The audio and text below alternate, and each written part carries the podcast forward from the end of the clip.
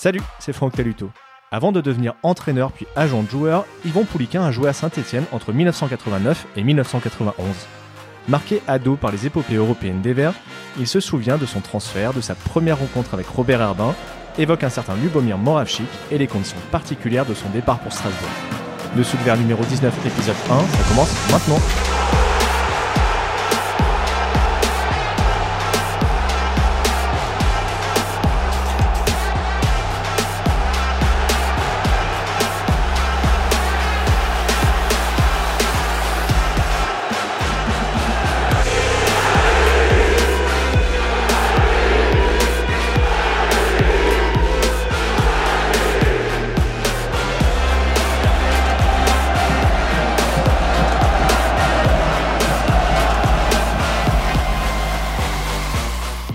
Bonjour Yvon.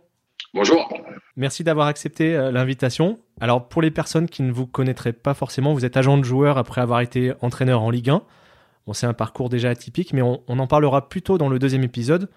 Pour le moment, je voudrais qu'on reste davantage sur euh, vos années de footballeur, puisque en tant que milieu de terrain, euh, vous avez joué à Saint-Etienne de 1989 à 1991. Alors on va rentrer dans le détail, mais de façon globale, vous gardez quel souvenir de ces deux années? Très bon souvenir très bon souvenir parce que euh, bon, Saint-Étienne, euh, même si à l'époque ça n'était pas le, Saint-Étienne des années 70, c'était quand même euh, l'un des trois plus grands clubs mythiques en, France avec avec l'OM, éventuellement le Paris Saint-Germain qui commençait à arriver. Bon, mais Saint-Étienne, ça restait aux yeux des gens le club par excellence, celui qui avait fait vibrer la France lors de lors de la Champions League, enfin de la Coupe d'Europe des clubs champions à l'époque. Donc, euh, donc un, réel plaisir de, signer à Saint-Etienne. J'avais prévu de vous poser la question. Dans quel état vous avez trouvé le, club Puisque le dixième titre de champion était pas si vieux, ça faisait huit ans. Mais entre-temps, il s'était quand même passé l'affaire de la caisse noire, un passage par la deuxième division. Oui, oui, c'était un club en reconstruction, donc euh, qui avait perdu entre guillemets son lustre d'antan. Et, euh, l'objectif était de, retrouver le, grand Saint-Étienne. Mais, mais on le sait, les choses ont, beaucoup évolué dans, dans, dans, le football, commençait déjà à évoluer à, à ce moment-là, et donc c'était difficile, c'était pas facile. Mais j'ai trouvé un club euh, en arrivant extrêmement bien structuré, euh, avec des conditions d'entraînement, avec euh, avec un stade bien sûr, et, et avec une ferveur populaire qui était, je pense, toujours la même. Vous arriviez de Laval après avoir été formé à Brest, il me semble. Comment s'était fait votre transfert? Qui est-ce qui était venu vous chercher? Avec quel discours à l'époque?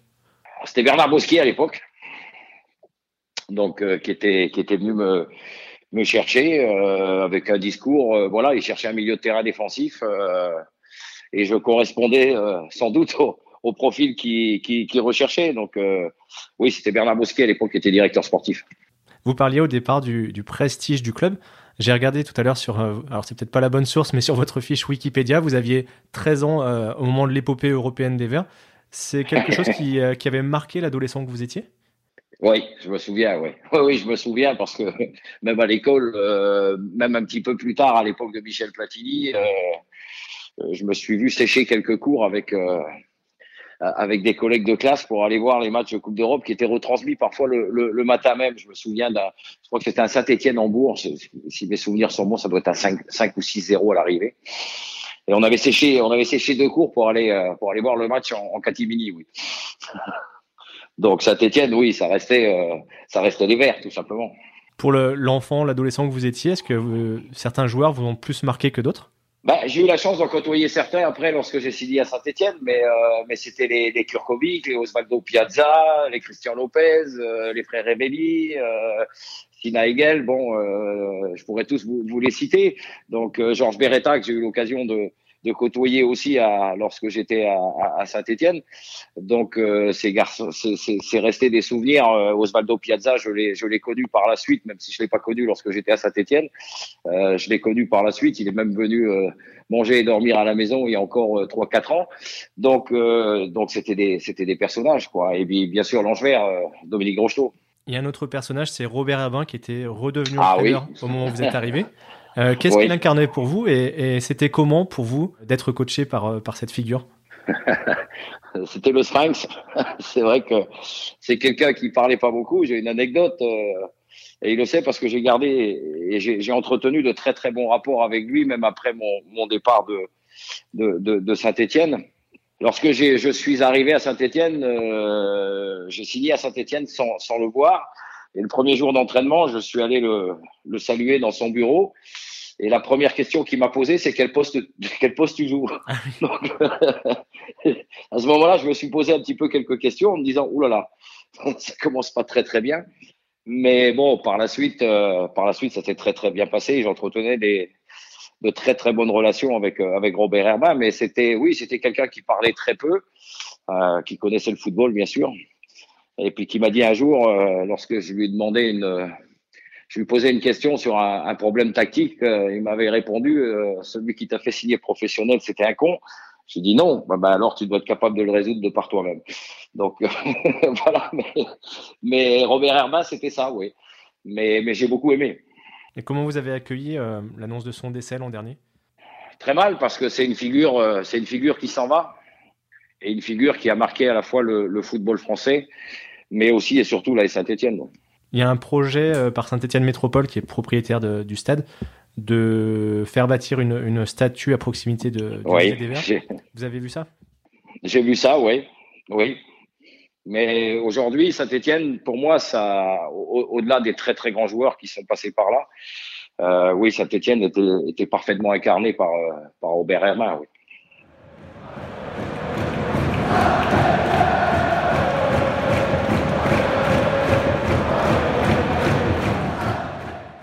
Au niveau sportif, je regardais euh, avant de vous appeler. En deux saisons, vous avez fini 15e puis 13e.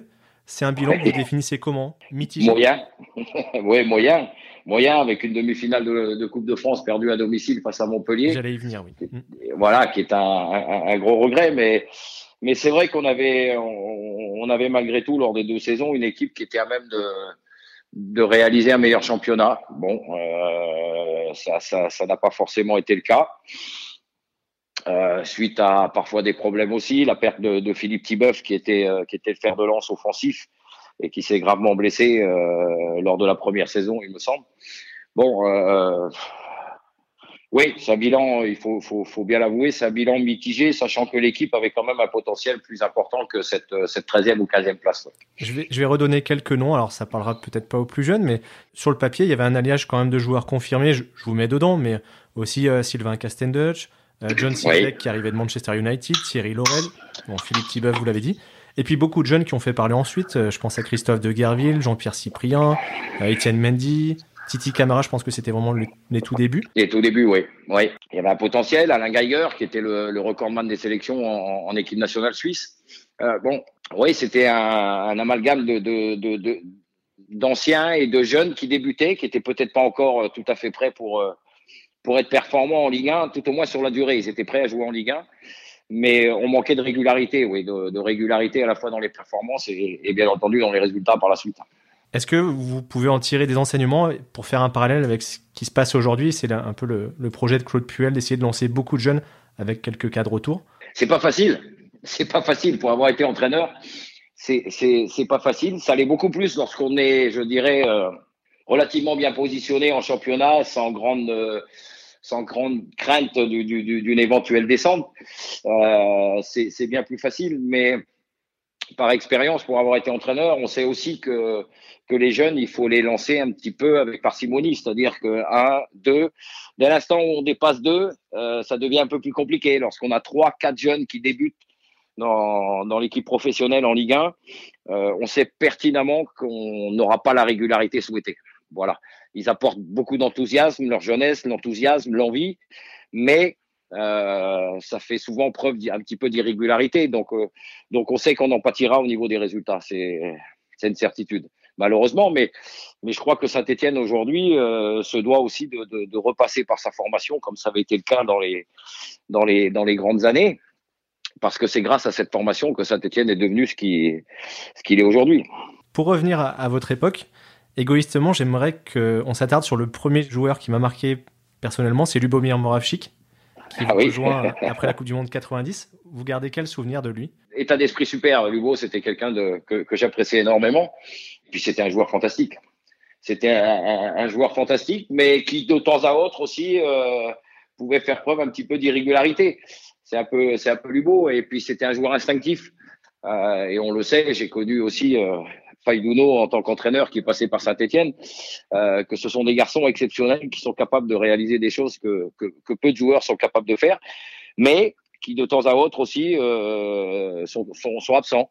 Voilà, lorsque, lorsque certains matchs sont un peu plus difficiles et, axés sur le, sur le côté athlétique un petit peu, euh, bon, euh, c'est des joueurs qui parfois peuvent un petit peu disparaître, euh, ou en tout cas faire moins preuve de constance dans, le, dans les performances.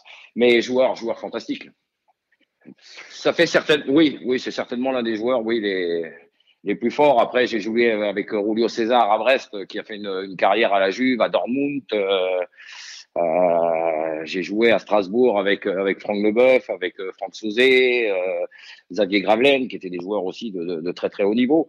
Mais mais Lubo, oui, fait partie des joueurs qui avec un potentiel relativement conséquent, ouais.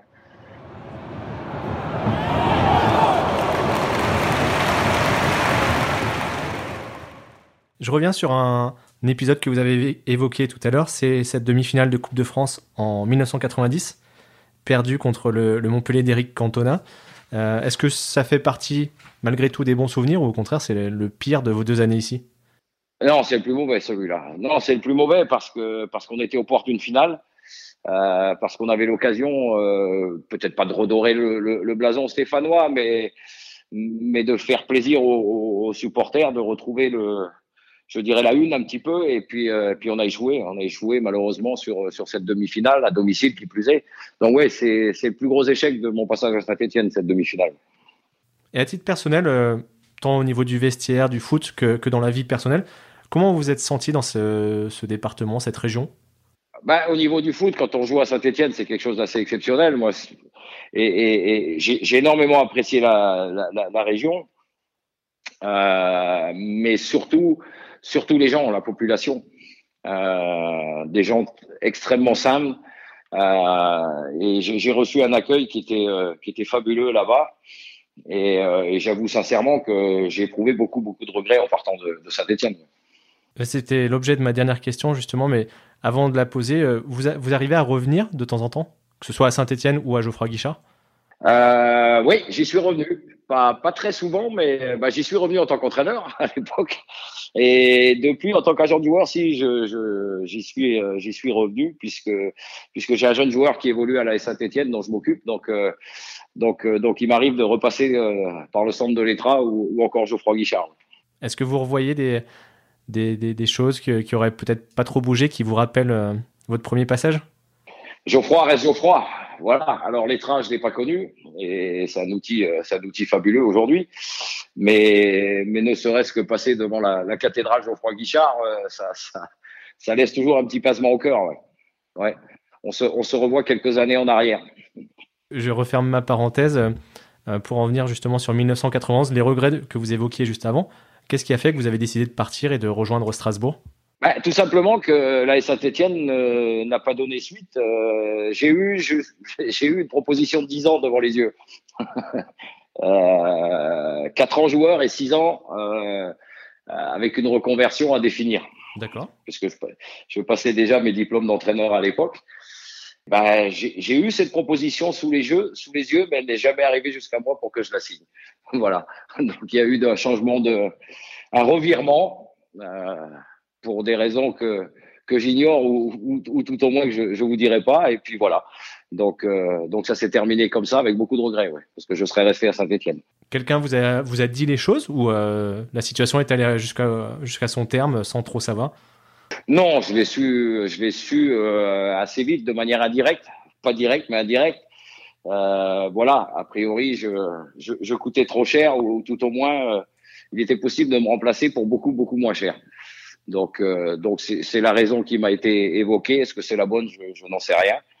Euh, voilà, mais bon, j'ai éprouvé des regrets et, et, encore plus lorsque j'ai vu la dégringolade stéphanoise par la suite. Ouais. Plus des regrets que du soulagement. Non, pas de soulagement, des regrets, oui, oui, des regrets, parce que mon intention était de rester à Saint-Etienne. Merci d'avoir écouté la première partie de cette conversation avec Yvon Pouliquin. Si ça vous a plu, je vous invite à partager le lien du podcast à vos proches sur vos réseaux sociaux et à lui mettre 5 étoiles ainsi qu'un commentaire sur Apple Podcast. Pour continuer la discussion, direction la page Facebook ou les comptes Twitter et Instagram de Dessous de Verre. Écrivez-moi aussi à dessous de at gmail.com et on se retrouve le 26 février pour l'épisode 2. Ciao